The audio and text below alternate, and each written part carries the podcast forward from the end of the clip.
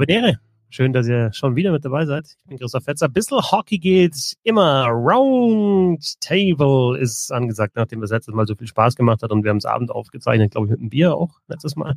Wie gesagt, wir machen es dieses Mal auch so und Bernd hat gesagt, es war spät abends war noch besser, deswegen lassen wir noch ein bisschen Zeit. Bernd Schwickerad ist mit dabei. Servus, Bernd. Yeah, ganz fantastisch, dass ich dabei bin. Servus. Und Sebastian Möhm, grüß dich. Egal, was ich sage, ihr werdet auch eh wieder einen verfickten Scheiß denken, ihr Wiesel da draußen.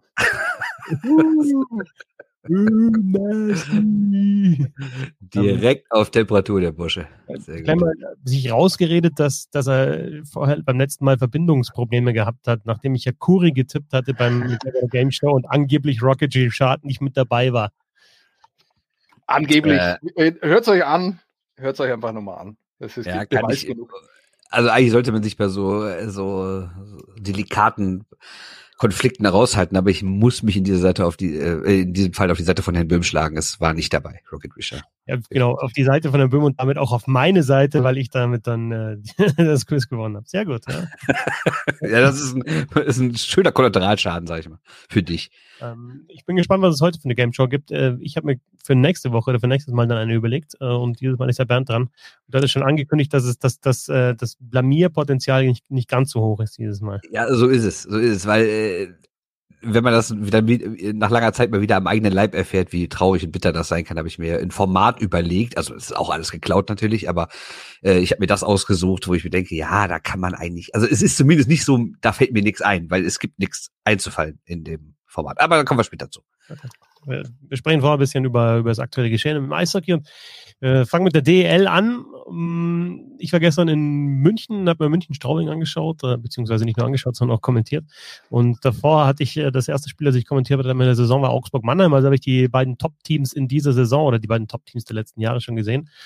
Und ja, die haben die beiden Spiele gewonnen aber es ist ja also nicht so überragend und ich habe so das Gefühl, auch in beiden Fanlagern wird halt äh, ja rumort, dass die Leistung nicht passt, also bei München und bei Mannheim. Ähm, und das stimmt auch teilweise. Ne? Also München kriegt sehr, sehr viele Gegentore, Mannheim gewinnt die Spiele halt knapp und äh, klar, bei Mannheim fallen dann teilweise Stürmer aus, bei München sind jetzt ein paar Verteidiger ausgefallen. Andererseits sind die jetzt auch nicht so schlecht unterwegs. Also die, wenn du so rund zwei Punkte pro Spiel holst, dann ja, bist, bist du schon gut dabei. Und wenn du erster, zweiter oder dritter bist, wie sie ja in der Gesamtabrechnung momentan sind.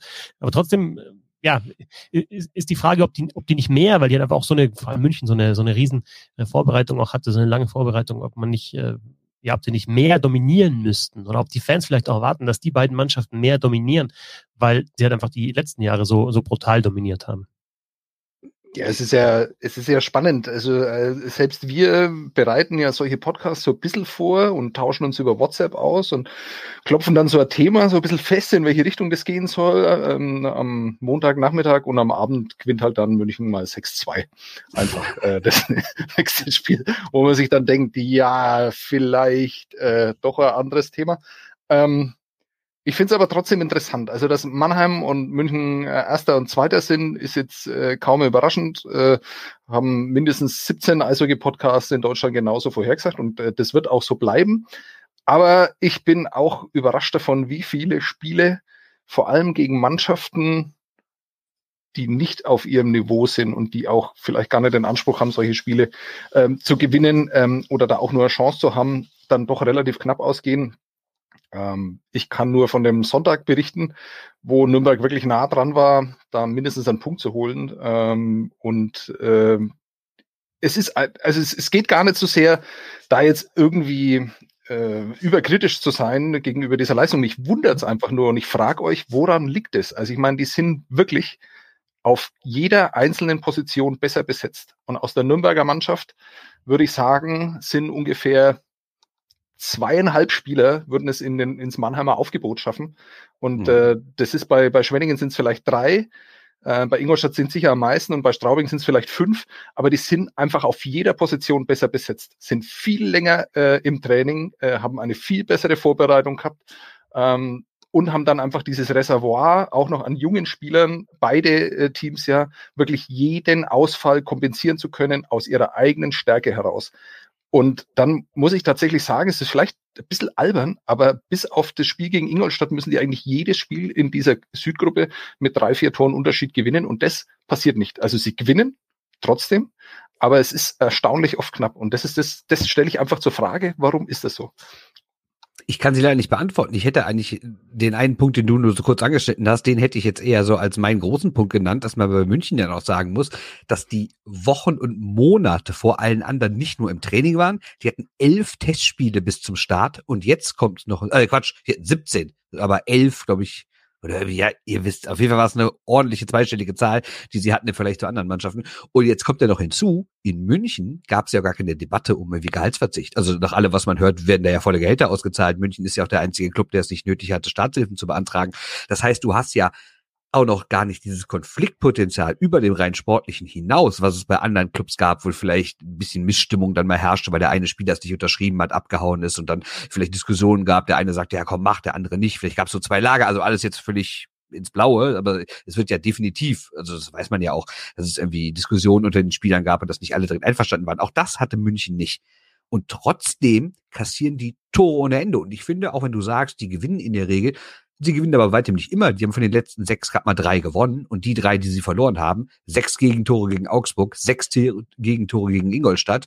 Gut, dann in Mannheim waren es zwei plus ein Penalty, über den man diskutieren kann. Aber trotzdem alleine gegen diese beiden Teams jeweils sechs Tore zu kassieren und dann auch, ähm, wie haben sie, dann, dann auch noch irgendwie äh, vier Tore in einem Drittel in Schwenningen zu kassieren. Also das kann ja wirklich nicht der Anspruch sein, oder? Also bei München ist halt meine Theorie tatsächlich, also erstmal muss man sagen, dass sie halt mit, mit Torwart 2 und 3 gespielt haben jetzt äh, bis zum Spiel gegen Straubing. Und da hat man schon mal einen Unterschied nochmal gesehen aus dem Wirken zu Fiesinger und, und Reich, weil, weil die beiden schon auch so ein bisschen, ja, schon, schon einige haben prallen lassen und dann halt den Gegnern da Chancen gegeben haben. Und in der Verteidigung ist Abelshauser lange ausgefallen, Zitterbart und, ähm, und Appendino sind ja auch verletzt, äh, Quas haben sie abgegeben, hat in Daubner Verteidigung gespielt, also da kann man so ein bisschen sagen, okay, die waren ja gar nicht jetzt komplett, obwohl sie den Superkader haben. Aber im Sturm ist es natürlich Wahnsinn. Also, der, also die, die, wie der Sturm besetzt ist, da wird jetzt die vierte Reihe war jetzt aktuell Daubner, ähm, Peterka und Schütz in der vierten Reihe. Ja. Das sind dann die, die, halt, die am wenigsten Eiszeit bekommen. Äh, Kossila, Gogula und Mauer fand ich überragend, die haben Gas gegeben. Äh, Vokes, Parks und Borg war die Reihe, die halt das Spiel gegen Schwenningen gedreht hat. Also da ist, da ist ein Haufen Potenzial da. Ich habe so das Gefühl, das ist halt einfach das einfach so ein bisschen locker angehen lassen. Tatsächlich. Also das ist jetzt bei, bei München wirklich meine, meine Theorie. Was mich schon überrascht hat, ist, dass die teilweise halt wirklich brutale Fehler machen, also Scheibenverluste haben ähm, im Aufbau, irgendwie so wirklich, man sagt, ähm, into Traffic da das Ding reinspielen im Aufbau, was man zumal nicht kennt. Aber ich kann mir schon vorstellen, wenn es da wieder München gegen Mannheim heißt, dass das wieder 2-1 ausgeht für eine Mannschaft, welche weiß ich jetzt nicht, aber dass das wieder knapp wird und dass man dann merkt, okay, das ist jetzt das wichtige Spiel. Also so ein bisschen auf die leichte Schulter. Ähm, ist so, ist so meine Theorie. Und immer zu wissen, okay, wenn es sein muss, dann können wir nochmal anziehen und gegen Augsburg klappt es halt nicht, gegen Schwenningen klappt es dann halt wieder. Ich meine, das ist ja eigentlich immer das einfachste Argument sozusagen, ja, die geben nicht alles und so. Aber ich muss dir recht geben, zumindest das, was ich so vom Fernseher aus sehe, kommt es mir auch so vor, weil es ist ja nicht so, als würdest du sagen, die haben einen neuen Trainer, dann haben die 15 neue Spieler und müssen jetzt das System lernen. Sondern da sind ja Spieler bei, die deutscher Meister geworden sind, da sind Spieler bei, die Nationalmannschaft alles gespielt haben, die seit Jahren in dieser Liga sind, seit Jahren auch gut in dieser Liga sind. Und dass Don Jackson nicht der allerschlechteste Trainer ist, wissen wir ja auch.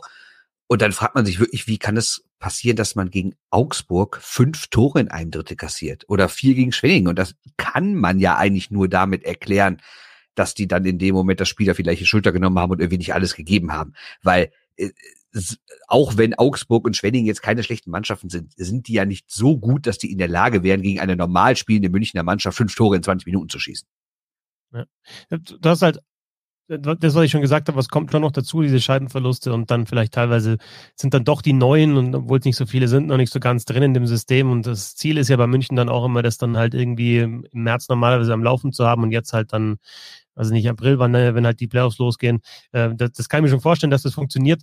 Ähm, und, und weil Sebastian gesagt hat, das kann nicht sein, dass andere Mannschaft mit, äh, mithalten, muss ich halt auch sagen, man, man merkt jetzt halt in der Saison, in der letzten Saison war Straubing, in der Saison wird es wahrscheinlich Straubing nicht sein, aber dann ist es vielleicht Schwenningen, dass halt auch andere Mannschaften ganz ordentliche Spieler haben, die sich vielleicht auch in der Liga nochmal für einen besseren Job anbieten wollen ähm, und, und halt dann auch ordentlich gecoacht sind, gut gecoacht sind und ja, und, und, und ein funktionierendes System haben und Special Teams und so weiter, die müssen halt anders irgendwie zum Erfolg kommen München hat ein katastrophales Powerplay. Also es ist ja echt eine Frechheit mit, mit den Spielern, ja. die wir haben. Ich habe, äh, Redmond hat mir im Interview bei Magenta Sport jetzt vor der Partie gegen Straubing, der hat gemeint, ja, sind locker 15 Spieler da, die du da in, in Powerplay aufs Eis bringen kannst. Ja, sind's ja auch, aber das ist halt, am besten hast du halt eine Einheit von fünf Spielern, die halt auch genau wissen, was sie zu tun haben. Und ähm, wenn du halt dann aus, aus acht Spielern dir fünf raussuchst, die das gut können äh, und die das auch gut machen, dann, dann, dann funktioniert das vielleicht besser. Und, und, und München braucht halt momentan das Powerplay noch nicht, um erfolgreich zu sein. Aber drei von, also drei von 33 war es vor dem Spiel jede elfte Situation. Und das eine war noch dieses eine Tor gegen Mannheim. Ich weiß nicht, ob ihr euch erinnert, da der Pass von Redmond auf Vokes nach vorne. Das war kein richtiges Powerplay-Tor.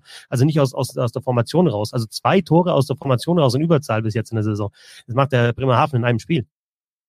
Ja, oder, oder Nürnberg in der ganzen Saison. Ja, ja. Genau. ja. Das dürfen wir auch nicht vergessen.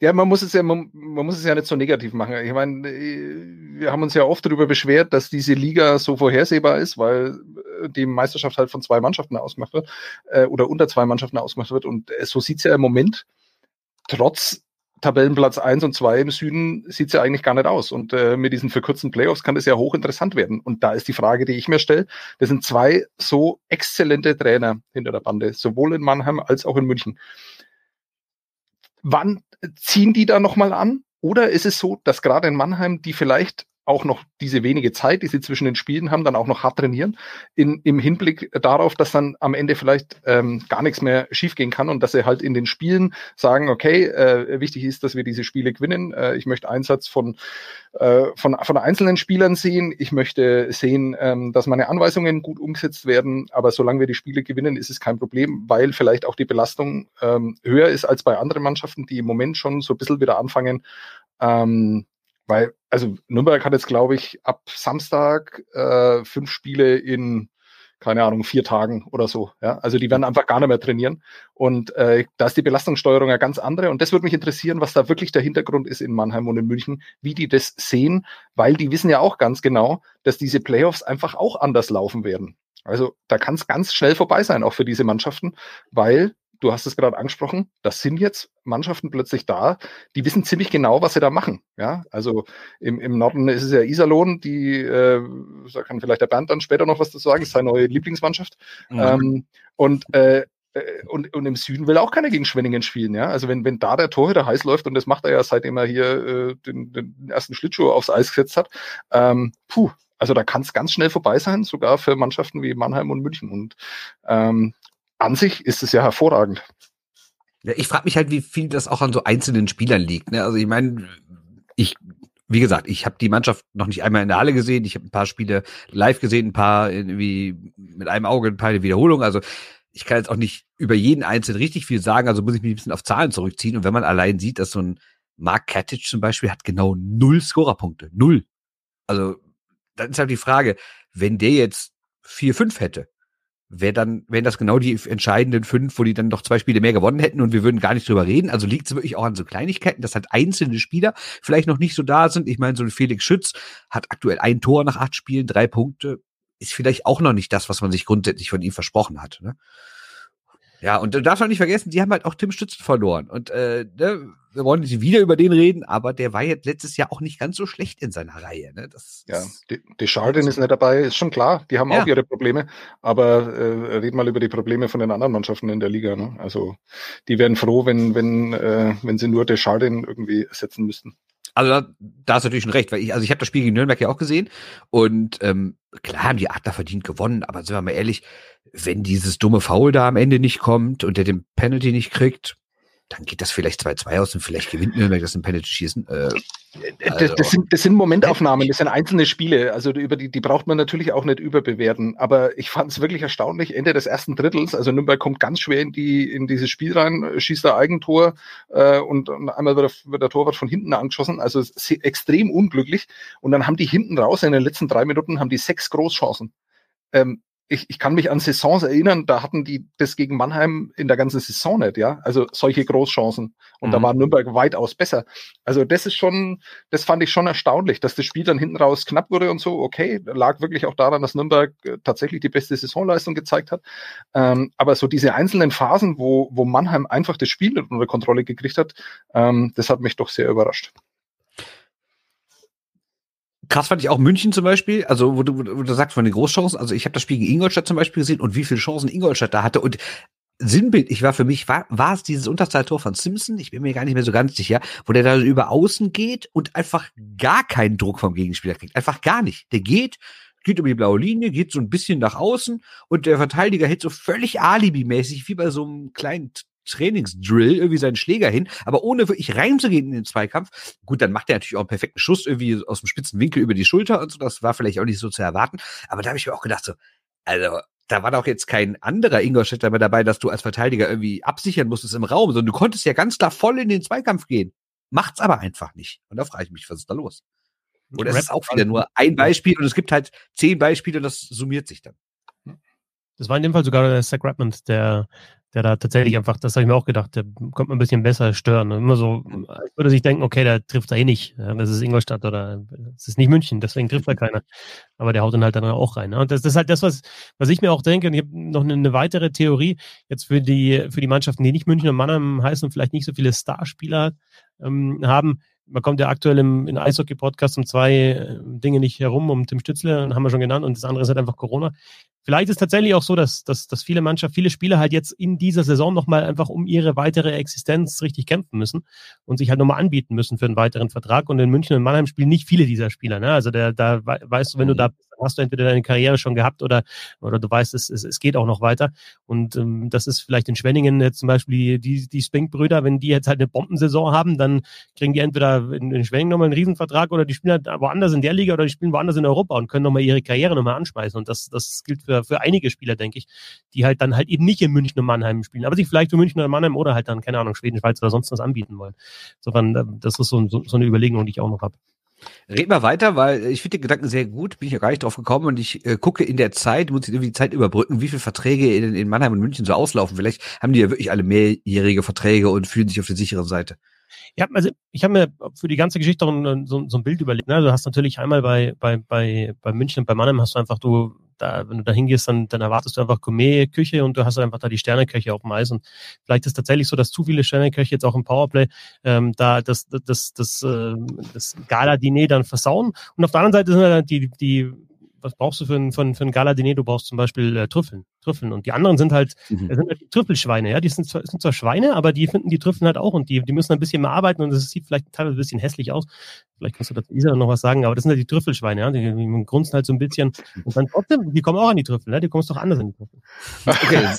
Vielen Dank fürs Zeitüberbrücken. ähm, wir haben natürlich wieder das Problem, dass München, das ist ja nicht früher schon mal so gewesen, dass sie nicht wirklich kommunizieren, wie lange ihre Verträge sind. Deshalb ist hier einfach jeder, bis auf Peterka, läuft angeblich nach der Saison der Vertrag aus. Das ist natürlich jetzt leider dann nicht zu sehen bei München. Schade. Iserlohn ja. Trüffelschweine finde ich viel besser als Iserlohn Roosters. ja. Nee, also das, das ist halt das Ding auch. Ne? Also übrigens, vorher, ähm, München und Mannheim sind momentan nicht eins und zwei, da manche Mannheim und München, sondern Bremerhaven ist da auch noch mit dabei. Ne? Und die haben halt auch einfach ihr, ihr, die haben halt einfach ihr, ihr Konzept jetzt über Jahre hinweg äh, erstellt und wissen, was sie machen müssen und, und setzen es gut um. Und Iserlohn hat das jetzt in der Saison auch ich weiß nicht, wie lange es gut geht, weil die Schussstatistiken einfach sch äh, schlecht sind, aber die, die machen ihre Buden, haben diese schlecht. Reihe. Wenn das hinhaut, dann kann das, glaube ich, auch längerfristig mal, mal hinhauen. Ne? Und, bis jetzt finden ja die Gegner nicht so viele Mittel, außer es ist die Düsseldorfer EG, die glorreiche natürlich. Ja, sicher. Also da sind wir, kommen wir nicht auf einen Nenner. Ich war ja gestern, also am Montag in der Halle bei Düsseldorf Iserlohn und äh, ich bin eigentlich überhaupt kein Freund davon, äh, Taktiken irgendwie moralisch zu bewerten oder sowas. So nach dem Motto, diese Mannschaft hat irgendwie das und das zu spielen oder so. Aber was Iserlohn da angeboten hat, das, also das war in den ersten 40 Minuten, das war echt eine Frechheit, ne? Also die spielen so ein 1-2-2, wenn der Gegner den Puck hat, aber sobald der Gegner den Puck hat, rennen die auch alle nach hinten. Also es ist so, als, als hätte das einer auf der Playstation so eingestellt. Das ist so eine ganz verrückte Taktik. Hätte irgendwie das System gehackt. Einer geht noch so ansatzweise drauf, fährt aber auch rückwärts und die anderen vier ziehen sich komplett zurück und dann greifen die frühestens an der roten Linie an, meistens erst an der eigenen blauen, versuchen dann halt irgendwie einen Fehlpass oder äh, zu provozieren oder einen Zweikampf zu gewinnen und dann schnell umzuschalten. Aber die DEG hat es gestern einfach gut gemacht, hat einfach immer tief gespielt oder ist ohne Probleme ins Drittel gekommen, hat da den Puck rumgekurvt und haben die Iserlohner sich wie so ein Schneckenhaus einfach alle vor das eigene Tor gestellt. Die DG hat außen rumgepasst, das sah bei 5 gegen 5 teilweise aus wie ein Powerplay. Da denke ich mir so, Alter, ihr seid doch irgendwie ganz oben dabei, gewinnt ständig irgendwelche Spiele. Wie könnt ihr denn so hier auftreten? Und ich nenne nur eine Zahl. im zweiten Drittel war das Tor, war, stand die Schussuhr bei 33 zu 4. Und Iserlohn hatte bis dahin irgendwie schon vier Überzahlspiele oder so, ne? Also kann ich null nachvollziehen. Und das ist für mich, klar war es auch die schlechte Saisonleistung. Trotzdem muss man sagen, die, in anderen Spielen sind die jetzt auch nicht unbedingt offensiv aufgetreten und so wie die spielen, haben die da oben einfach gar nichts verloren.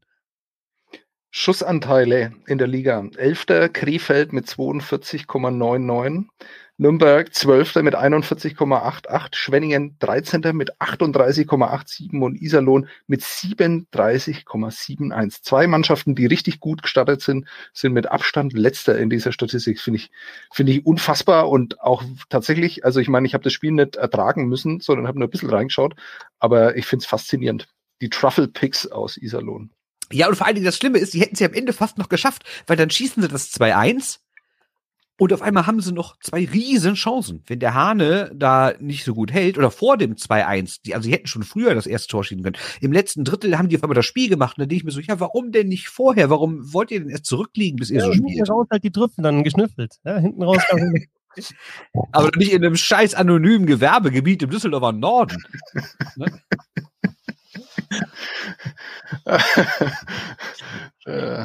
ich, ich könnte mir vorstellen, dass man zumindest diese Schussstatistiken, so wie Iserlohn spielt, halt so ein bisschen aushebeln kann. Ne? Also die haben halt auch einfach, äh, PDO ist auch über 100 und irgendwie eine, eine, eine Schussquote äh, von 14, 15 Prozent und das kann halt auch mal wieder unter 10 runtergehen und dann hast du ein Problem.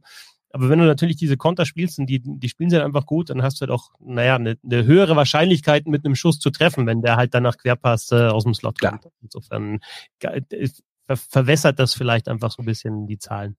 Ja, und vor allem, wenn du halt in dem Spiel auch häufig mal schnell führst und dann muss der Gegner anrennen, dann äh, kümmerst du dich ja auch nicht mehr irgendwie um deine Torschüsse, hast im Endeffekt vielleicht zehn weniger als der Gegner, war es aber nicht die schlechtere Mannschaft. Sowas gibt's auch. Aber ich habe jetzt zwei Spiele von denen gegen Düsseldorf halt richtig komplett aufmerksam gesehen und zwei andere so mit einem Auge ein bisschen hingucken und die waren jedes Mal, kommst du mir vor, als würden die nur im eigenen Drittel rumfahren. Aber aktuell muss, glaube ich, Wolfsburg aufpassen und Köln muss momentan auch aufpassen, dass halt dann Iserlohn nicht zu viele Punkte holt, ne? weil, weil du musst, also Krefeld ist weg da im Norden und dann musst du halt zwei hinter dir lassen noch, um, um in die Playoffs zu kommen. Und äh, aktuell ist halt Iserlohn vor, auch der DRG, aber halt vor allem Köln und, und Wolfsburg, die ja gar nicht mehr gepunktet haben jetzt in den letzten Spielen. Dass Köln in der Abwehr solche Probleme bekommt, also damit war ja wirklich nicht zu rechnen. Oder hat es jemand in einem Podcast gesagt, das kann, ich, irgendwie kann ich mich da gerade noch erinnern. Naja, Meinst du, wo sie Stay-at-Home-Menschen äh, Maury Edwards verpflichtet haben, oder was? Ja, genau. Also nicht nur deshalb. Also ich glaube einfach, diese Verteidigung ist einfach nicht gut zusammengestellt. Aber naja. Auch die Goalies sind auch nicht gut. Ja. Totale Fehler auch. Ähm, wenn wir noch mal kurz in den Süden rüberspringen, also Straubing mache mir Sorgen, ehrlich gesagt. Und gestern, es war so ums Spiel rum auch irgendwie so zu merken, Interview mit Tom Pokel vor dem Spiel, der mehr Einsatz äh, fordert. Auch so ein bisschen was gehört in die Richtung, dass, dass da, ja, gerade halt so Spieler wie Connolly, Williams, Laganier, Balassi, auch Akulazzi macht total viele Fehler. Die, die, die zeigen einfach ihre Leistungen bis jetzt in der Saison. Und ja, Straubing hat auch schon so ein bisschen abreißen lassen. Und wenn Schwenningen halt durchzieht, München Mannheim sowieso weg und dann, dann wird's halt schon schwerer, in die Playoffs reinzukommen. Ingolstadt ja auch noch mit dabei. Und dann, dann, ja, dann hast du da auch relativ schnell ein Problem, glaube ich. Ja, ich habe in der normalen Saison würde jetzt einfach sagen, ja, komm, easy acht Spiele, ne? Aber wer weiß denn, wie viele Spiele die da machen? Theoretisch müssen die bald für sechs Wochen raus, ne? Also deswegen, da gibt's echt nicht viel zu verschenken dieses Jahr.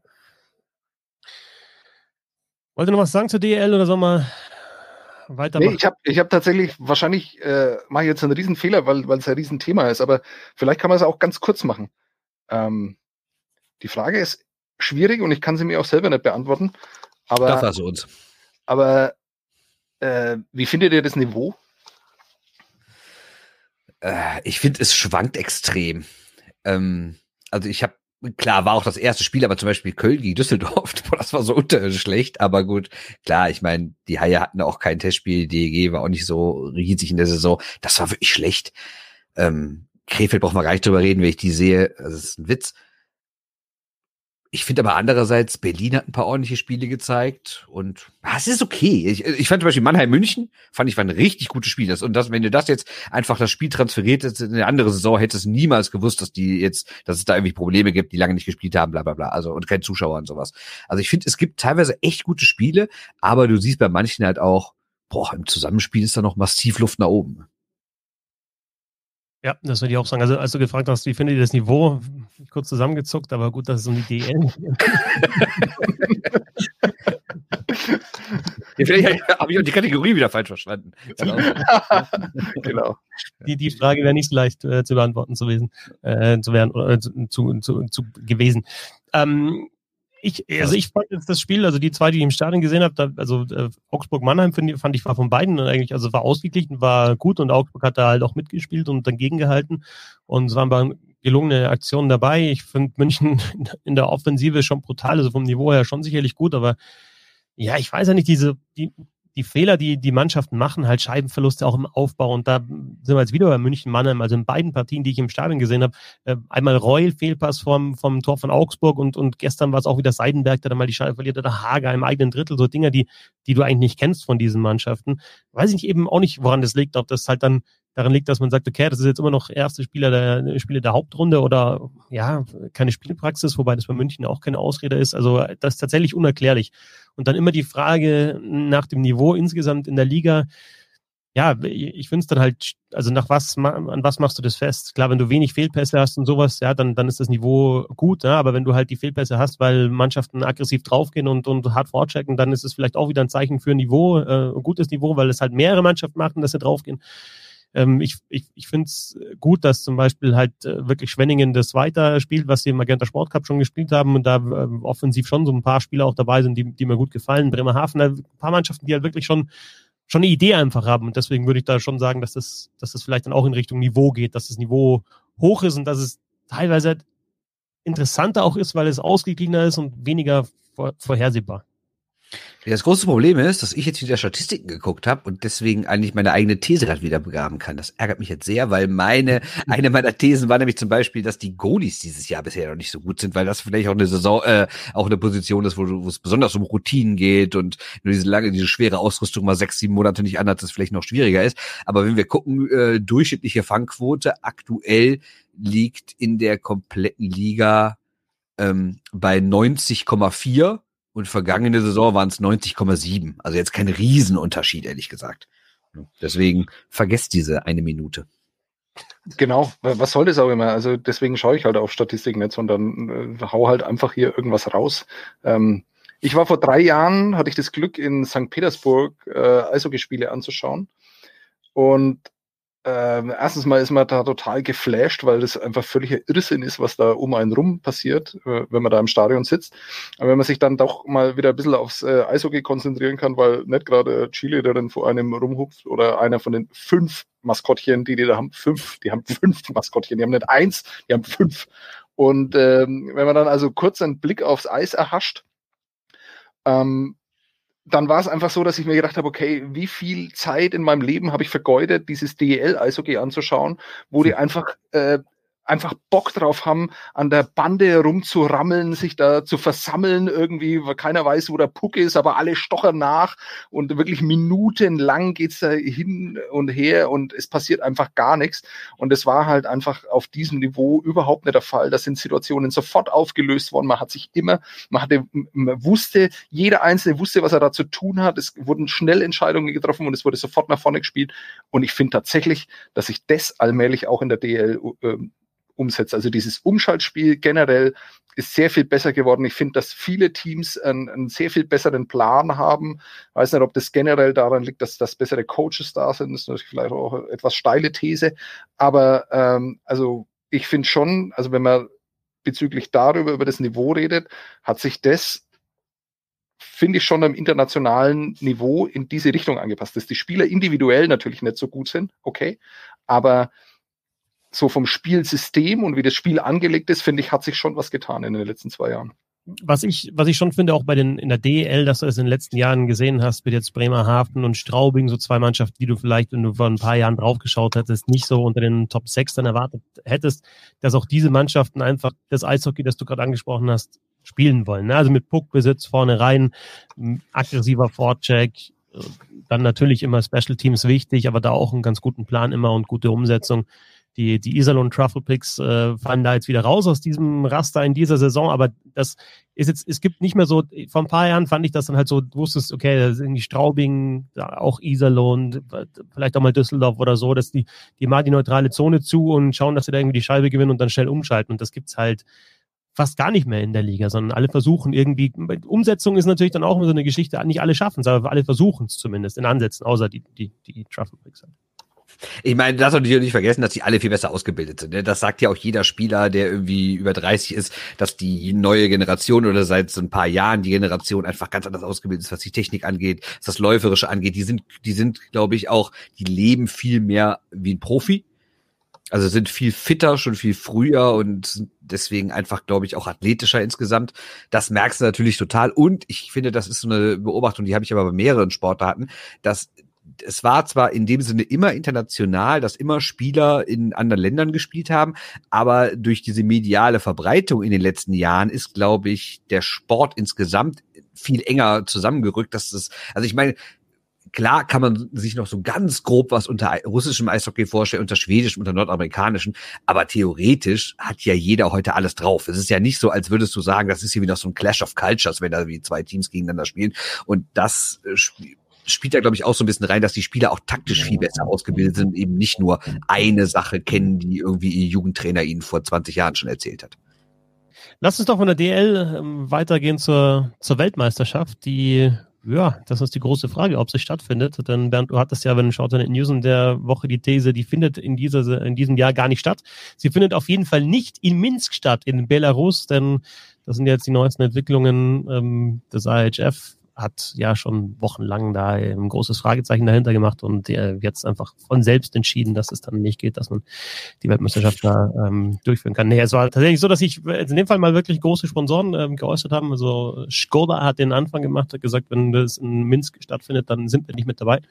Und dann, ja, ich sehe es so, dass halt der Druck einfach so groß geworden ist und vor allem der wirtschaftliche Druck auf, auf äh, das IHF, dass, dass das gar nicht, dass es einfach nicht ging, die Weltmeisterschaft da durchzuführen. Die Frage ist natürlich jetzt, äh, wo wird sie durchgeführt äh, und wird sie überhaupt durchgeführt? Geht es so schnell? Weil du warst ja da eher skeptisch, Bernd. Ja, so ganz überzeugt bin ich immer noch nicht, weil ich habe heute zum Beispiel gelesen, dass die Slowaken, die ja von Herrn Fasel, vom IHF-Präsidenten, irgendwie in den Ring geworfen wurden, als das äh, der Verband, der sich irgendwie angeboten hat, einzuspringen, dass die Slowaken das irgendwie gar nicht bestätigen wollen. Nur die Dänen bestätigen noch irgendwas. Und aktuell zumindest so die drei äh, wahrscheinlichsten Varianten ist alles in Lettland, Hälfte Lettland, Hälfte Dänemark oder halt gar nicht. Und ich bin mir nicht so ganz sicher, was da passiert, ehrlich gesagt. Also ich könnte mir sogar immer noch vorstellen, dass es komplett abgesagt wird, aber ich glaube, wenn es irgendwie eine Möglichkeit gibt, es zu machen, dann werden sie spielen. Die Frage ist nur, wer das finanziert, weil der einspringende Verband wird bestimmt nicht sagen, wenn wir nichts verdienen können, dann investieren wir hier groß Geld. Das heißt, wahrscheinlich wird der Weltverband selber einen Großteil des Geldes tragen müssen. Darf ich eine private Meinung einfach dazu äußern? Ja, logisch. Ähm, bitte, bitte sag diese Weltmeisterschaft ab. Also hm. ich, ich, ich liebe die Weltmeisterschaften, obwohl ich natürlich seit Jahren weiß, äh, dass das kein äh, Turnier ist, wo die Besten aufeinandertreffen. Ich finde es aber immer gut, es hat eine gewisse Lockerheit. Ich liebe es, selber bei, bei Weltmeisterschaften dabei zu sein. Ich finde, es ist ein ganz tolles Eishockeyfest. Vielleicht ja. auch gerade deshalb, weil es nicht äh, wie bei Olympischen Spielen alle vier Jahre um, um das ganz große Ding geht. Vielleicht hat es auch ein bisschen was damit zu tun. Ähm, ich habe schon den Eindruck, dass es viele Spieler genießen, bei einer Weltmeisterschaft äh, teilzunehmen. Aber in diesem Jahr braucht es einfach absolut niemand. Und äh, natürlich kann man da das Negativbeispiel jetzt von, von einer Handball-WM in Ägypten anführen.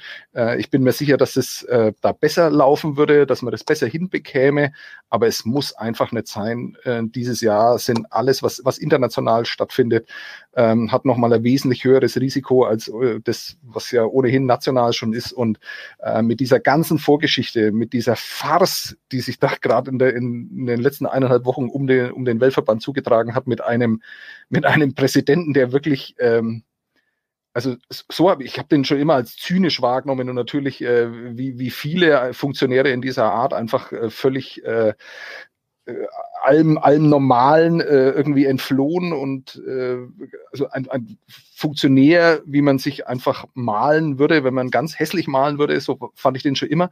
Aber der war ja eine Witzfigur. Also die, die letzten zehn Tage war eine absolute Witzfigur, dieser René Fassel. War unerträglich, auch mit den Aussagen, mit den Erklärungen, die dann danach kamen. Also schlimmer kann sich ein, ein Verband nicht darstellen. Und äh, wir leben in einer Zeit, wo es, wo es einen ähm, Leichtathletik-Weltverband gab, der von Verbrechern geleitet wurde über Jahre.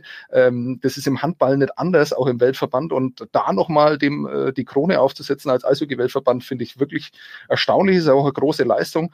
Aber davon völlig unabhängig, äh, bitte sagt es einfach ab. Das Turnier ist einfach zu schön, als dass man da dieses Jahr irgendwie äh, die Gesundheit riskieren muss und ähm, das dann vielleicht während des Turniers dann mal, mal abgesehen davon, wer soll denn da überhaupt noch spielen? Wer, wer hat denn da Bock drauf? Wer will denn überhaupt da kommen?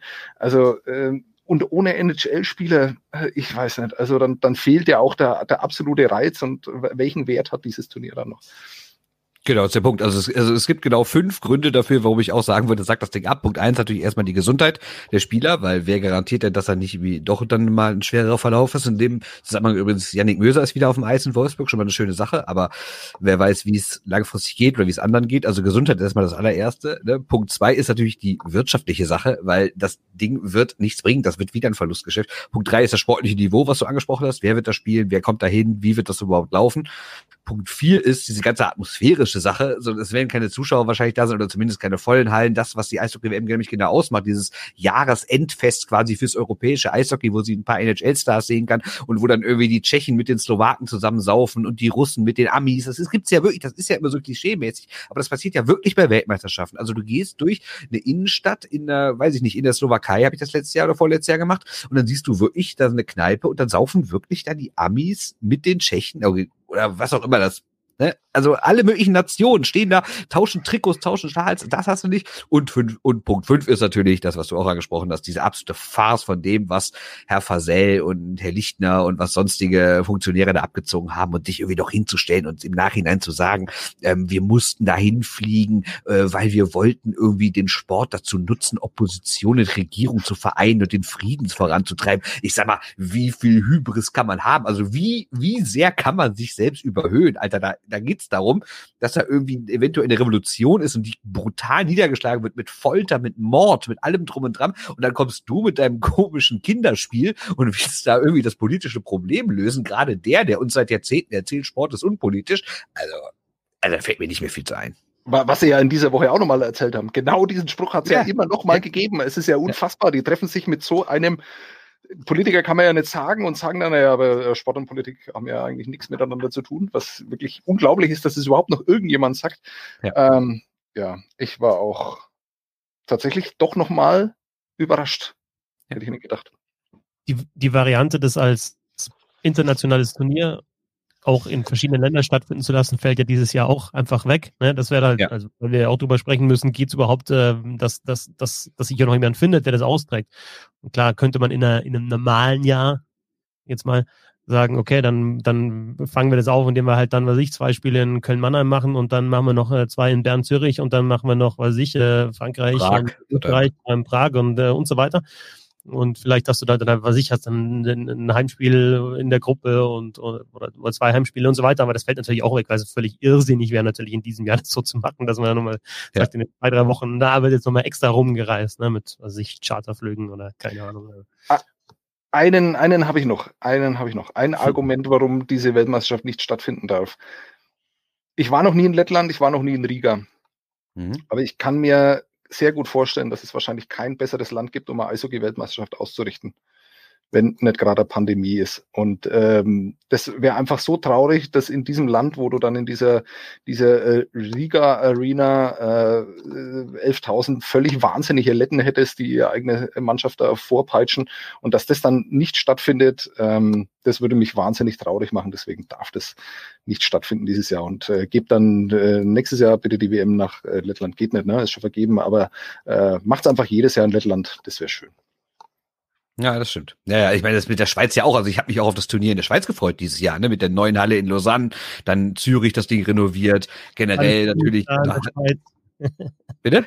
Alles so billig da. nach den Spielen alles Das so stimmt, aber ich bin ja sehr reich. Ja, ja, das stimmt. Wobei ich hatte echt eine billige Bude. Ich hatte über Airbnb so eine geile Bude gemietet mit Blick auf irgendeinen See. Ey, die war so billig, ich habe mich echt geärgert, dass die Scheiße ausgefallen ist. Also natürlich generell, aber auch in dem, in dem speziellen Fall nochmal. Ja. Hieß, hieß der See vielleicht Zürichsee? Nee, ich war, in Deutschland hätte ja in Lausanne gespielt. Stimmt, genau. Ja, das war ja der Gag, dass du wahrscheinlich in Zürich eine Bude gebucht hast und dann. Mit Blick auf den Zürichsee. Die beiden sagen, von Zürich nach Lausanne, ja, geht so. Ich kann es ja sagen, ich hätte beim René gewohnt. Ich kann es ja sagen. Ah ja, alles klar. So ist es. Äh, äh, wie, wie, wie sieht es aus, Christoph? Ähm, über die NHL dürfen wir gar nicht reden, oder? Äh, Logisch, also dürfen wir schon, natürlich. Ähm, wir, also ist ja tatsächlich, tatsächlich so, jetzt in der Woche ähm, es sind jetzt auf über drei Podcasts, die kommen werden, also 14 und 14 kann man ja schnell weghören, waren schon und jetzt halt der Roundtable und wir machen NHL auch noch. Müssen wir mal schauen, wie, wie jetzt die nächsten Wochen, also immer den Roundtable und die NHL in einer Woche, ganz schön viel, finde ich. Also ich finde jetzt eher, also ich selber äh, habe schon Probleme mitzukommen mit den ganzen Podcasts, also wir wollen euch ja auch nicht über, überfrachten, aber wenn du was zur NHL zu sagen hast, komm mal raus. Nee, Äh, ich habe einfach, ich habe einfach nur das Problem, dass das, äh, was ich zu Beginn gesagt habe, äh, dass es Die so Spiele stehen bleibt. nachts. Ja, scheiße. Ähm, äh, ähm, dass die, äh, dass vielleicht manche Leute nicht äh, genau erkannt haben, wen ich da zitiert habe. Ähm, ihr habt es schon erkannt, oder? Dass es äh, Jakub Woracek war, den ich da nachgemacht habe. Okay. Ja. Ja. gut. Ja, vielen Dank. Ich wollte, es war mir noch wichtig. Es ging mir die ganze Zeit im, im Hinterkopf. Jetzt musst du die Geschichte aber auch erzählen, für alle, die es nicht mitbekommen haben. Ja, also äh, eine dieser Zoom-Pressekonferenzen nach, äh, nach dem ersten oder nach dem zweiten Spiel, ich weiß es gar nicht. Ist egal. Also äh, viel war es ja noch sie gewonnen, was ja ver verrückt Ja, ist. muss das zweite Spiel gewesen sein, weil er dann nämlich auch noch kurz über die Punkte geredet hat. Ähm, und ähm, Mike, Mike Silski, glaube ich, vom Philadelphia Inquirer stellt äh, also Jakub Woracek die Frage, wie er das alles so findet. Und äh, Woracek fährt ihm einfach eine hin. Also es war sensationell, wunderbar. Und äh, neben ihm sitzt äh, Travis Konechny, ähm, der das alles absolut stoisch äh, wahrnimmt. Also du siehst eigentlich keine Regung. Und dann kriegt er Frage gestellt und du siehst, wie er sich eigentlich nicht mehr halten kann, ja? wie, er, wie er losbrusten will. Es ist, es ist so großartig. Und diese, weil, weil in, in Kanada wird ja alles überhöht oder in Nordamerika da werden ja solche Dinge, es gibt ja Podcasts, die sich nur mit diesem Thema beschäftigen. Und jetzt frage ich euch, habt ihr sowas als äh, Journalisten schon mal erlebt, dass ihr so angepisst worden seid? Äh, du weißt, dass ich die Düsseldorfer EG begleite und dort der beste Co-Trainer der Menschheitsgeschichte vor ein paar Jahren mal das Zepter schwang, ne?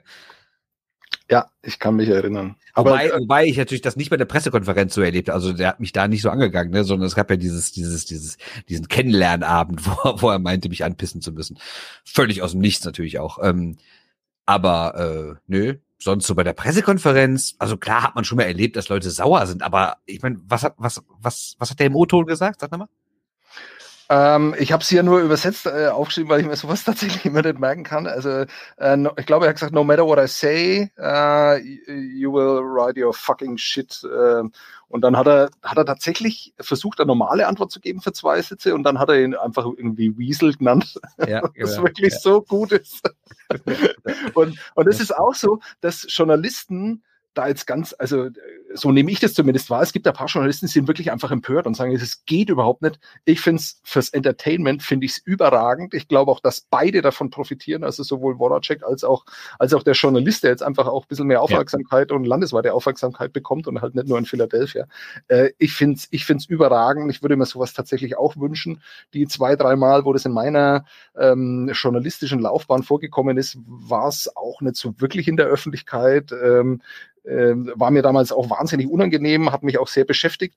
Äh, heute mittlerweile, glaube ich, würde ich mich, ähm, würde ich insgeheim würde ich mich ins Fäustchen lachen und würde mich freuen. wenn es erst passiert. Absolut, Aber ich absolut. bin ja mittlerweile so ein Fan-Journalist geworden, deswegen äh, wird sowas nicht Das ist auch genial. Du hast heute du halt praktisch das äh, Komplettpaket, denn dein, dein Name hier im, im Videochat ist ja auch Olfred Brei und das ist dann dein Moment gewesen. Das ist also alles, das ist alles durchchoreografiert. Nicht schlecht. Ja, ja, das war das, das war der letzte, aber das war ja auch nicht in der Pressekonferenz, das war ja vor und nach einer Pressekonferenz, äh, wo das so Ja. leicht eskaliert ist. War aber auch sehr, sehr schön, ja. Also ich muss sagen, mehrmals habe ich das in der Mixed-Zone erlebt. Also auch in verschiedenen Sportarten, da habe ich auf jeden Fall schon mal Spieler erlebt, die sich irgendwie total aufgeregt haben. Es, es gibt natürlich auch viele, die dann nicht so aggressiv werden, sondern eher so weinerlich, so nach dem Motto, ach, ihr schreibt doch eh, was ihr wollt und egal, was ich euch sage, ne, was, was, was soll so eine Frage? Oder, oder andere werden nervös, zum Beispiel, dass das war vergangene bei Matthias Niederberger zu beobachten, wenn du ihn dann irgendwann mal, wo relativ klar war, er bleibt nicht in Düsseldorf, wenn du ihn nach, selbst nach so einer Leistung mit irgendwie 48 Glanzparaden dann ganz am Ende gefragt hast, so, äh, wie sieht das eigentlich jetzt aus? Gibt schon was Neues in puncto Vertrag? Und dann hat der direkt abgeschaltet da, dazu sage ich nichts. Und es, es ist dann böse gegangen, wo ich mir dachte, also du wirst mir wenigstens doch die Frage erlauben, oder? Also du kannst ja dann sagen, sage ich nicht, völlig okay. Aber dass er allein wegen der Frage beleidigt ist, als Gesicht des Vereins, was eventuell den Verein verlässt, habe ich mir gedacht, du verstehst doch grundsätzlich, wie dieses Spiel hier funktioniert, oder? Also das fand ich schon ein bisschen komisch. Ja. Ich werde nur von, von Fans angepöbelt, eigentlich. ja, ist das schon mal passiert? Mal, äh, du, du, hast doch letzte Woche gegen unsere Mannschaft kommentiert und so. Ja, ich war in Schwenningen draußen und dann äh, gestanden und dann irgendwie ging so eine Schiedsrichterentscheidung und so. Dann kam irgendwie jemand auf mich zu und der hat das irgendwie im, im Forum anscheinend gelesen, dass ich so das, was irgendwas gesagt habe, was ich gar nicht gesagt habe. Und dann ging die Diskussion los. Und jetzt nach dem Spiel München in Straubing bin ich dafür kritisiert worden, dass ich ähm, äh, zu viel über Zach Redmond gesprochen habe, weil ich dachte, ich muss diese Geschichte, die der Sebastian hier auch schon mal erzählt hat, dann einfach auch erzählen, weil im Endeffekt ist es achter oder neunter, zehnter Spieltag. Ähm, der war noch nie vorm, vorm Spiel im Interview, ist einer der besten Verteidiger der Liga, dann spricht man halt drüber. Ne? Und, und, okay. und halt dann eher bei München bin bei einem 6-2, das kann ich halt natürlich Straubing Tigers Fans einfach nicht erklären, aber es ist halt einfach so in einem Live-Kommentar. Wenn eine Mannschaft deutlich besser ist, dann bist du halt einfach bei der. Aber also ich ähm, bin jetzt auch keiner, der, der, der also ich, ich krieg das selten und ich weiß, dass es dazugehört und jammer da jetzt nicht groß drum. Und das meistens ist es ja auch dann, ich antworte mal, also wenn es nicht, wenn es jetzt nicht wirklich anpissen ist, dann antworte ich normalerweise, dann kommt oft gar nichts zurück oder halt dann sofort wieder beschwichtigend. Also wenn man, wenn man höflich zurückantwortet und das halt auch inhaltlich so ein bisschen erklärt, die Mühe mache ich mir, dann funktioniert das eigentlich gleich wieder. Also ähm, wird wahrscheinlich bei Voracek nicht so leicht funktionieren. ich hätte ja gern gewusst, also da muss ja auch eine Vorgeschichte geben. Ne? Das machst du ja nicht, weil irgendwie ein Artikel dir nicht gefallen hat. Da muss ja, muss ja wahrscheinlich über Wochen oder Monate gekriegt haben. Ne? Ich habe dann mal, dann kam irgendwie dann ein, auf, als Antwort auf das Ding kam so ein paar Dings und das war halt dann tatsächlich, also ich weiß nicht, ob das teilweise fake war, aber anscheinend war dann jedes Jahr einfach so ungefähr so, ja, um, ähm, Flyers have to have to trade Voracek and start, mhm. start over oder so. War halt dann so die, die, der Catchphrase einfach in dem, in dem Artikel. Ne? Und immer halt auf so, waren so zwei, drei, die gepostet wurden, Artikel, wo es immer um Voracek halt ging. Ne? Also, ja. Ja, gut, ich meine, der Mann schreibt jeden Tag Artikel über die Flyers. Das sind natürlich sind da ein paar äh, Texte über Voracek dabei.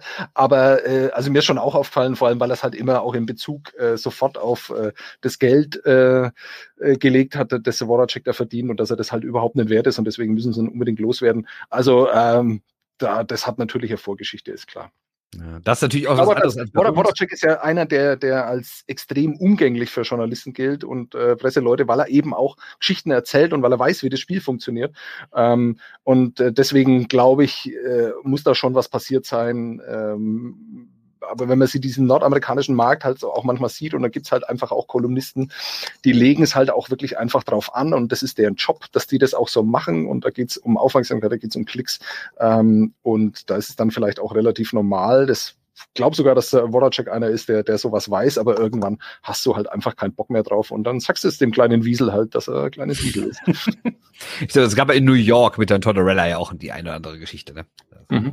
Das ist schon so ein bisschen Unterschied, ne? Also bei uns gibt es eigentlich jetzt, also gerade im Eishockey eigentlich im Fußball gibt es natürlich schon eher, aber so, so, so richtige Hot Takes oder so, also Bernd, du würdest ja nie schreiben, irgendwie, äh, was weiß ich, Olymp muss weg oder, oder, oder, oder die Zeit von Crisis abgelaufen. Also wirklich so zack so rausposaunen, sondern wenn wenn halt wenn irgendwas nicht funktioniert, dann dann dann schreibt man es vielleicht ein bisschen verklausuliert oder also, oder würdest du so ein Ding überhaupt ich, ich weiß nicht, ist es ist es überhaupt äh, ja ist es überhaupt dann gute Arbeit, wenn du sowas machst oder geht es einfach dann nur darum zu polarisieren?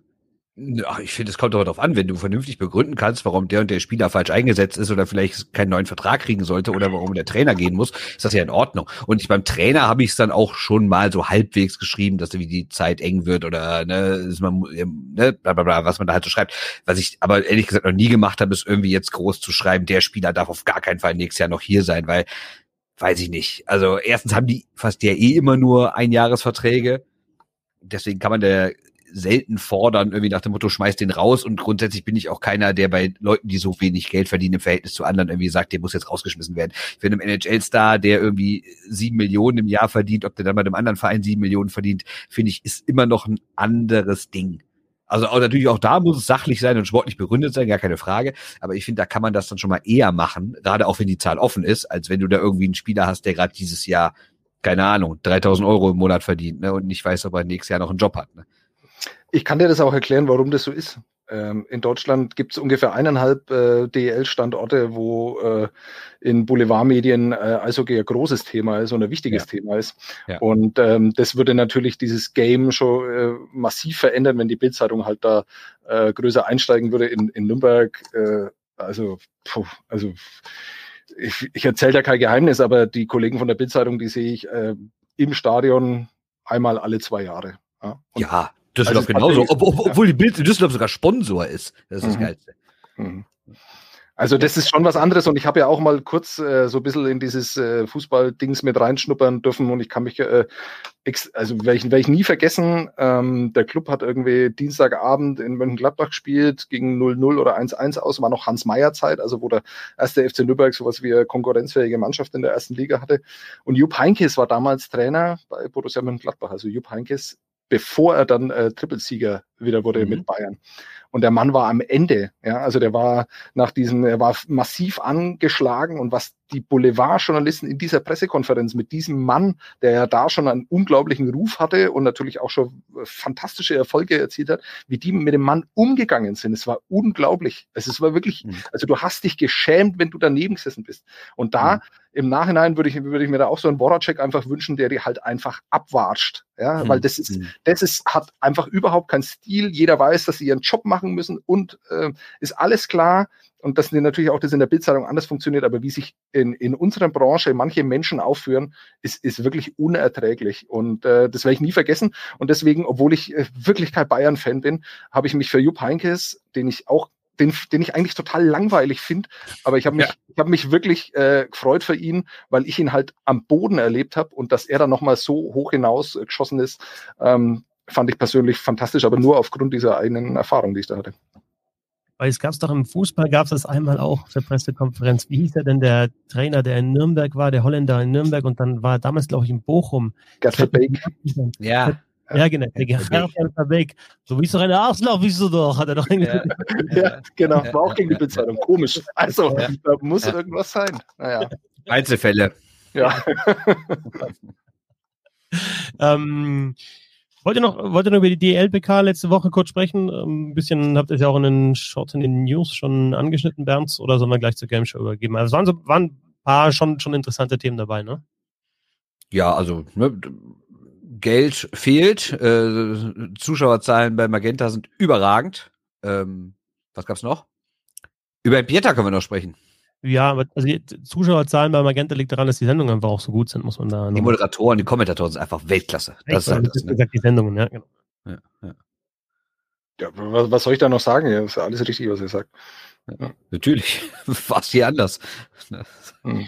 Ähm, äh, ja, Pieter war, war Thema, hat ja heute auch, also wir zeichnen am Dienstagabend auf, da hat er sein erstes Spiel jetzt wieder gemacht für Ingolstadt nach der Sperre und ja, äh, ist so, wie es oft halt im Eishockey ist, oder? Also man, irgendwie hat sich jetzt nicht so viel getan jetzt in den vergangenen Wochen. Das ist jetzt die Sperre ist abgelaufen, der spielt jetzt wieder, so eine richtige Aussprache hat es nicht gegeben. Ich habe immer noch so das Gefühl, dass, dass das schwelt einfach noch weiterhin und, und finde das auch nicht gut irgendwie so, wie das, wie es im Endeffekt gelaufen ist. Definitiv nicht. Und es wird auch knallen beim ersten Spiel wahrscheinlich. Ne? Also das, was Gernot Trippke, DL-Chef, schon gesagt hat, ist, äh, es hat Versuche gegeben, irgendwie, dass man sich äh, trifft und dass das vielleicht so ein bisschen die Gemüter beruhigt, bevor man dann zum nächsten Mal, äh, beim nächsten Mal wieder auf dem Eis sich begegnet.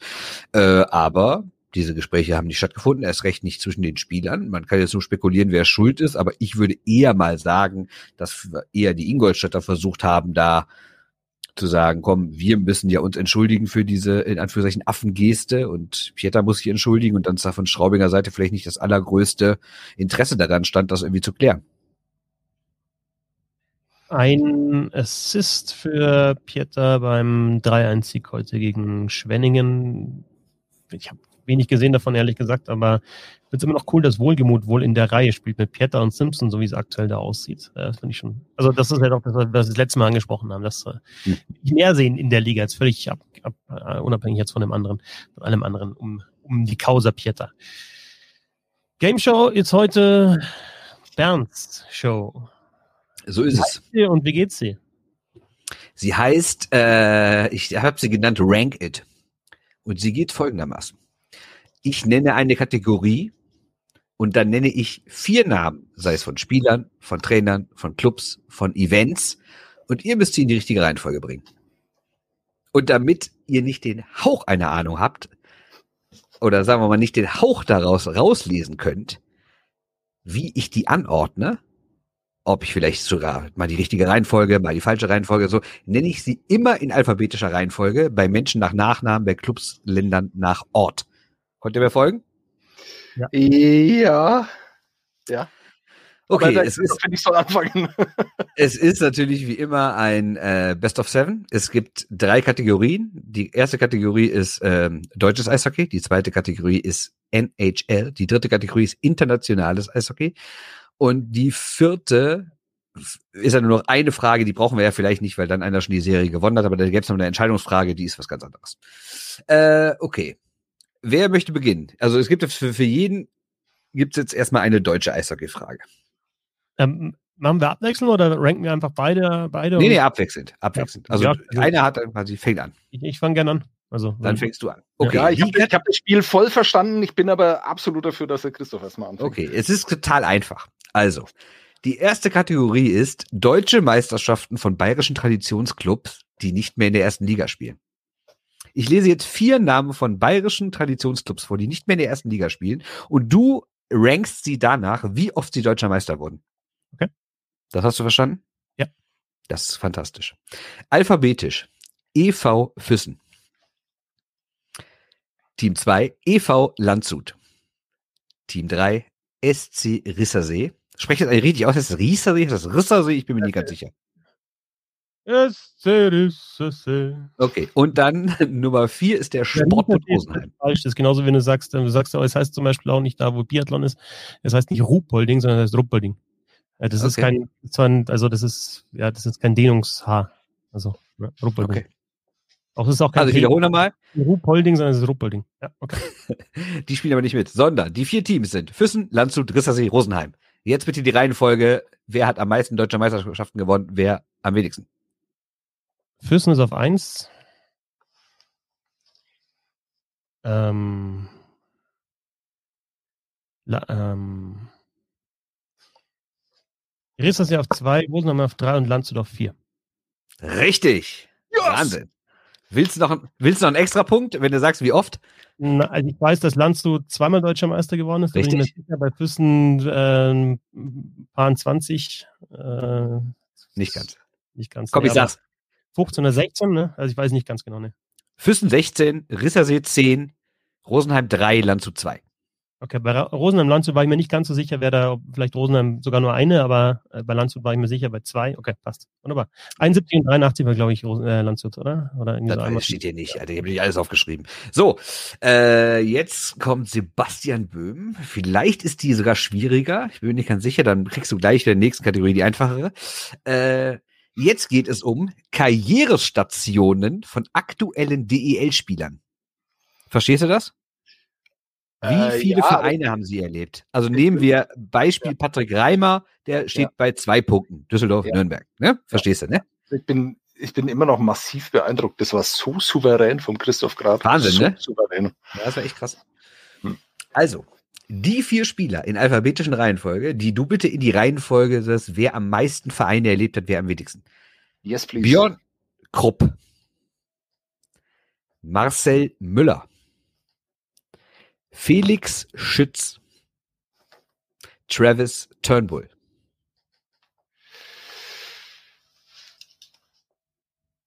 Also, du darfst ein bisschen überlegen, ich muss ein bisschen die Zeit überbrücken. Ich erzähle doch mal. Björn Krupp, Marcel Müller, Felix Schütz, Travis Turnbull. Also über. Turnbull, über Turnbull habe ich diese Saison schon geschrieben, ähm, dass es keinen Spieler gibt, äh, also dass es keinen Verein gibt, äh, der sich nicht schon mit Turnbull irgendwie abgegeben hat. Deswegen Turnbull an eins, Felix Schutz an zwei, Maler Müller an drei und Björn Krupp an vier.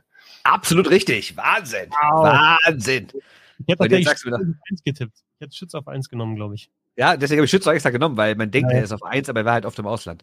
Ja, aber es ist Ähm, wirklich reines Glück, weil ich mich mit Turnbull und Schütz schon beschäftigt habe diese Saison. Deswegen hatte ich da jetzt vielleicht so einen kleinen äh, Vorteil. das. Ähm, 70 und 83 übrigens Landshut, die haben Macht schon Hm, nicht. okay. Sagst du mir doch die Zahlen von den DL-Spielern? Wie viele Vereine? Nö, ich habe ich hab's richtig. Okay, ist aber ganz einfach. Turnbull 6, Schütz 5, Müller 4, Krupp 3. Okay, Krupp 3. Okay, ja, okay. Gut. Mhm. So, weiter geht's. NHL, wer will anfangen? Na, jetzt fang halt ich an. Jetzt fängst du an, alles klar. Dann kriegst du die, die ich eigentlich für einfacher halte. Es geht, ich nenne dir vier Spielernamen und du sagst mir die Reihenfolge davon, wer hat in einer NHL-Hauptrunde mehr Tore geschossen. Also quasi sein bestes Jahr. Yari Kuri. Spieler Nummer eins, Sidney Crosby. Spieler zwei, Alexander Ovechkin. Spieler drei, Joe Sakic. Spieler vier, Timo Selene. Ich wiederhole. Sidney Crosby, Alexander Ovechkin, Joe Sakic, Timo Selene. Also von oben nach unten. Von oben nach unten. Wer hat, die, wer hat das beste Jahr erlebt, wer das in Anführungszeichen schlechteste, was wirklich kein schlechtes Jahr ist. Wow. Oh, oh, Sekic weiß ich also wirklich wenig. Also ich weiß, dass er Tore geschossen hat, viele auch, aber also Selene an eins, Ovechkin an zwei. Boah. Crosby äh, Sekic an drei und Crosby an vier. Völlig richtig. Wahnsinn. Stark. Stark. Wusstest du, Fetzi? Ich habe es mir so auch so aufgeschrieben, aber bei Sakic und Crosby nicht sicher. Hätte vielleicht jetzt sogar gesagt Crosby mehr als Sakic. Selene 76, Ovechkin 65. Ja. Was Ja. dann? Sakic 54 und Crosby 51. Ja, Okay, ist aber auch wieder, ja gut. Ja. Ja. Okay. Aber es ist doch ein schönes Spiel, weil man sich nicht wirklich blamieren kann. Das ist doch wunderbar, oder? Ich Ja. finde es super, allem wenn wir alles wissen. Das ist ja fantastisch. Ja, vielleicht ist es zu einfach. Äh, nein, ihr seid einfach gut. Also, Herr Fetzer, Sie können auf 2 zu 2 ausgleichen. Mhm. Äh, jetzt wird's, äh, ja, ganz einfach. Wir sammeln Norris Trophies. Die vier Spieler. Ray Borg, Paul Coffey, Niklas Lidstrom, Bobby Orr. Ich wiederhole, Ray Borg, Paul Coffey, Niklas Lidström, Bobby Orr. Wer wurde wie oft Verteidiger des Jahres in der NHL? Or Lidström, Borg, Coffee. Verdammte Scheiße, ist der Typ gut. Richtig. Absolut richtig. 8, Weißt du die Zahlen? 6, 5, oder? Wahrscheinlich dann, so wichtig kennen. Was denn? 8, 7, 6, 5, so wichtig kennen. Nein, nicht ganz. Fast. nee, Coffee hat nicht so viel. Ja.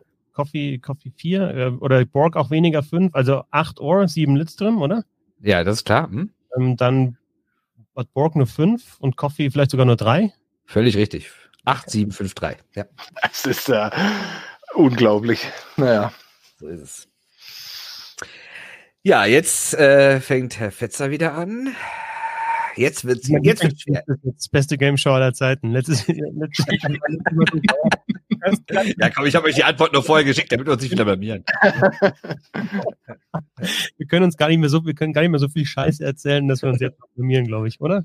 Ja, so ist es, ist es. Also, äh, deine Kategorie ist Triple Gold Club Members nach Nation. Welche Nation hat die meisten Triple Gold Club Members? Ich lese alphabetisch vor.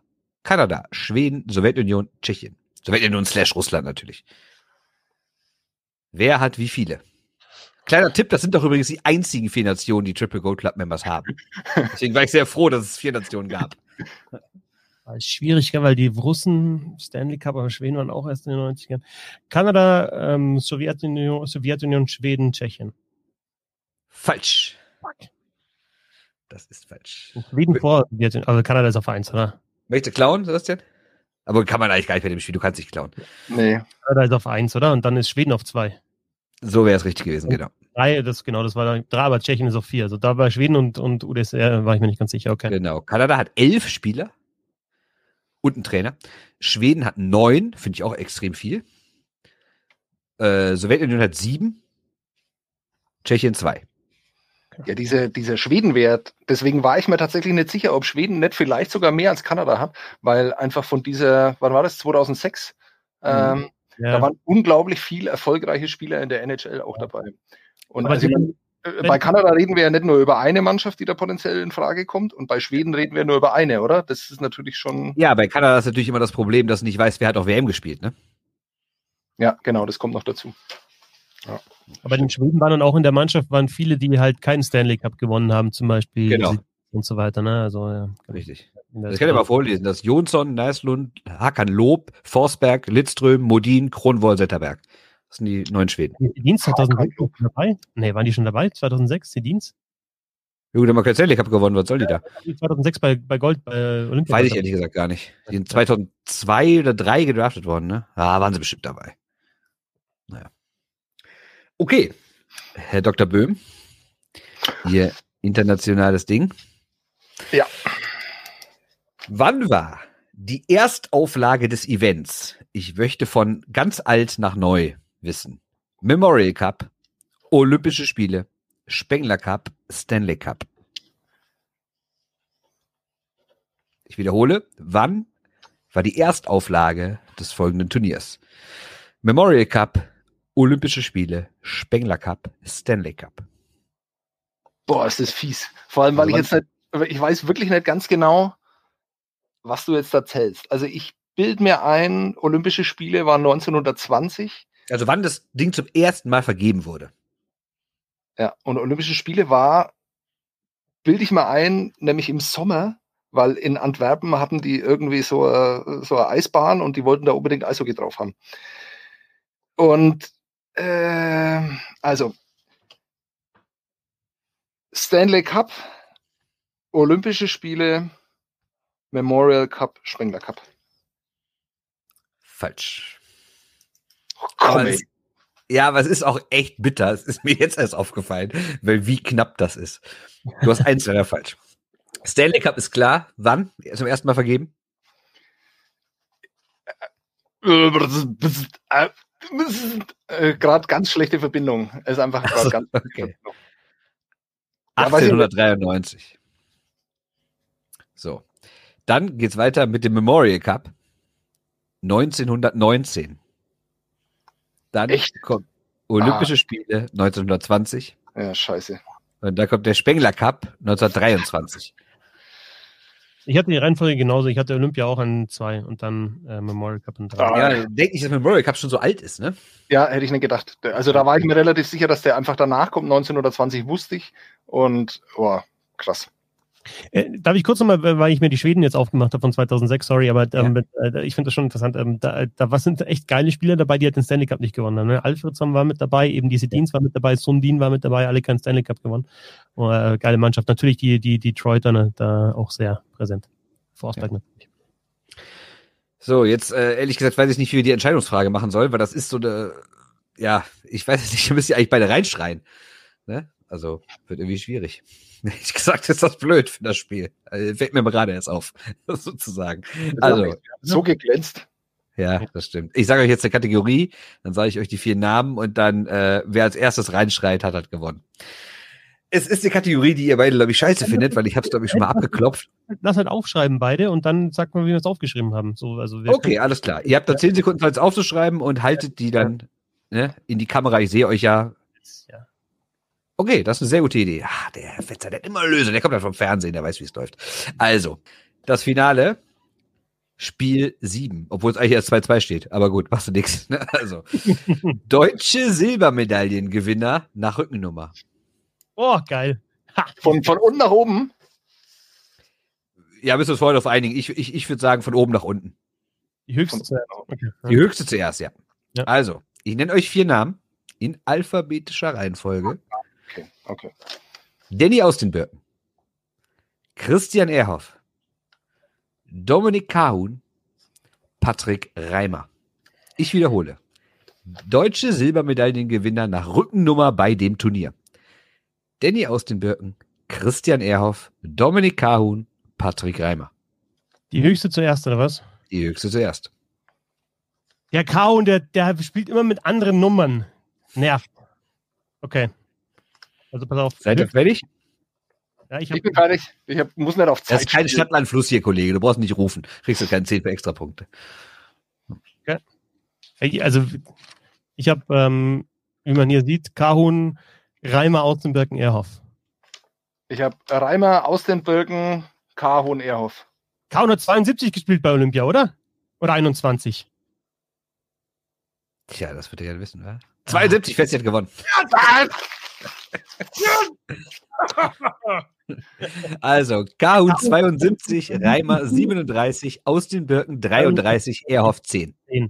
Yes! So ist es. Aber es war ein geiles. Spiel. So sieht's aus. Und das Kaun mit 21, oder? Ich, war mir, ich hätte ja auch Kaun hat 21 in München gespielt. Ja, und Genau. ich habe gedacht, er hat die 95 gehabt, die er ja auch in Buffalo hatte. Nein, das ist, der hat, der hat, wie viel X-Nummern der schon gehabt hat. Ja. Also in München, Ja, da kann, man sich doch, da kann man sich doch mal auf eine 88 oder 18 auch festlegen dann vielleicht. aber, ähm, aber Reimer ist auch fies, weil Reimer ja in Nürnberg 17 spielt, in der Nationalmannschaft 37. Aus dem Birken eher, war ich mir sicher. Gott, Ja, aber Reimer, Reimer könnte ich vielleicht wissen. Also, naja. Ja, aber Reimer wäre auch nochmal ein, ein Fallstrick gewesen im Vergleich zu Austenbirken. Weil wenn er 17 gespielt hätte, Reimer bei Olympia, dann wäre er unter Austenbirken gewesen. Ja, aber 17 hatte immer Kink. Und Kink war, weil Reimer relativ spät in die Nationalmannschaft kam, äh, durfte er die 17 nie haben. Es. Wunderschön. Ah, gratuliere. Also ich finde schon wirklich, wirklich nach, nach dieser ersten Runde, die du so souverän hattest, hast, wusste ich schon, dass du es eigentlich verdient hast. Na, aber das Ding ist halt, bei dem, bei dem finde ich jetzt auch, also war es halt auch einfach für letztes Mal was einfach so auf dem Schlauch stehen und das gibt es in dem Fall gar nicht. Und da, also selbst wenn du dir wenn du dir ein bisschen unsicher bist, haust halt einfach raus dann. Also ich habe jetzt bei, bei, war allen, bei allen war ich bei, bei mir bei drei sich, bei zwei sicher und bei den anderen zwei halt nicht ganz. Und dann haust du es halt einfach raus. Dann, also deswegen ist es war insgesamt ein richtig geiles Spiel. Ja, Ja. danke, Bernd, dass du unser Ego so hast. Äh, Ranked jetzt, obwohl zu dir eigentlich eher Rant jetzt passen würde. Das stimmt. Oder Rancid. Ja, ich nichts davon mehr. hab. Ja. Machen wir nichts mehr, genau. Schön, äh, wunderbar. Ähm, äh, gebt uns auch Rückmeldungen zur Game Show und äh, wie, wie ihr da äh, abschneidet und ob das so passt auch beim Hören, weil normalerweise ist halt jetzt in dem Fall müsste man vielleicht sogar den Podcast wirklich an, anhalten und für die Antworten und sich das selber so ein bisschen zurechtschreiben. Nächstes Mal weisen wir euch da vorher darauf hin, wie wir das machen. Äh, nächstes Mal heißt es nämlich, äh, ich bin Freiron ist dann das Spiel, weiß ich jetzt schon. Ich bin sehr gespannt. bedeutet. hört sich super an, ja. Gut, wunderbar. Ähm, Crowdfunding wisst ihr ja, ne? Sage ich jetzt auch nochmal ganz kurz. Äh, steady.de äh, slash Hockey oder über paypal.me äh, slash äh, support Hockey, wenn euch das gefällt, was wir hier machen, weil wir machen es jetzt wirklich regelmäßig und haben echt auch weiter Lust, das so zu machen. Äh, danke an alle Supporter, die schon mit dabei sind. Äh, läuft gut, äh, freut mich auch wirklich sehr. Und äh, mich hat sehr gefreut, mit euch mal wieder zu sprechen. Mit dabei heute im Roundtable Dan Schwickerath auf Twitter, at b-schwickerath. Danke dir. Ich danke dir. Und Sebastian Böhm auf Twitter, at Böhm Nasty, äh, at Böhm Wilmson unterstrich. Ist auch, ist auch egal, ich habe genug Twitter-Follower, ich brauche keine neuen. Ja, das kann ich nötig. genau. Ich bin Christoph Petzer, at Fetzi6 und natürlich Bissl Hockey ist der Account auf Twitter und äh, Instagram. Äh, genau, wenn ihr Bock habt, dann folgt da, abonniert dieses Ding und so weiter und so fort und äh, schaut viel Eishockey und äh, freut euch weiterhin alles, was auf dem Eis passiert oder zumindest über das meiste. Danke euch beiden und danke fürs Zuhören. Bis zum nächsten Mal. Servus. Tschö.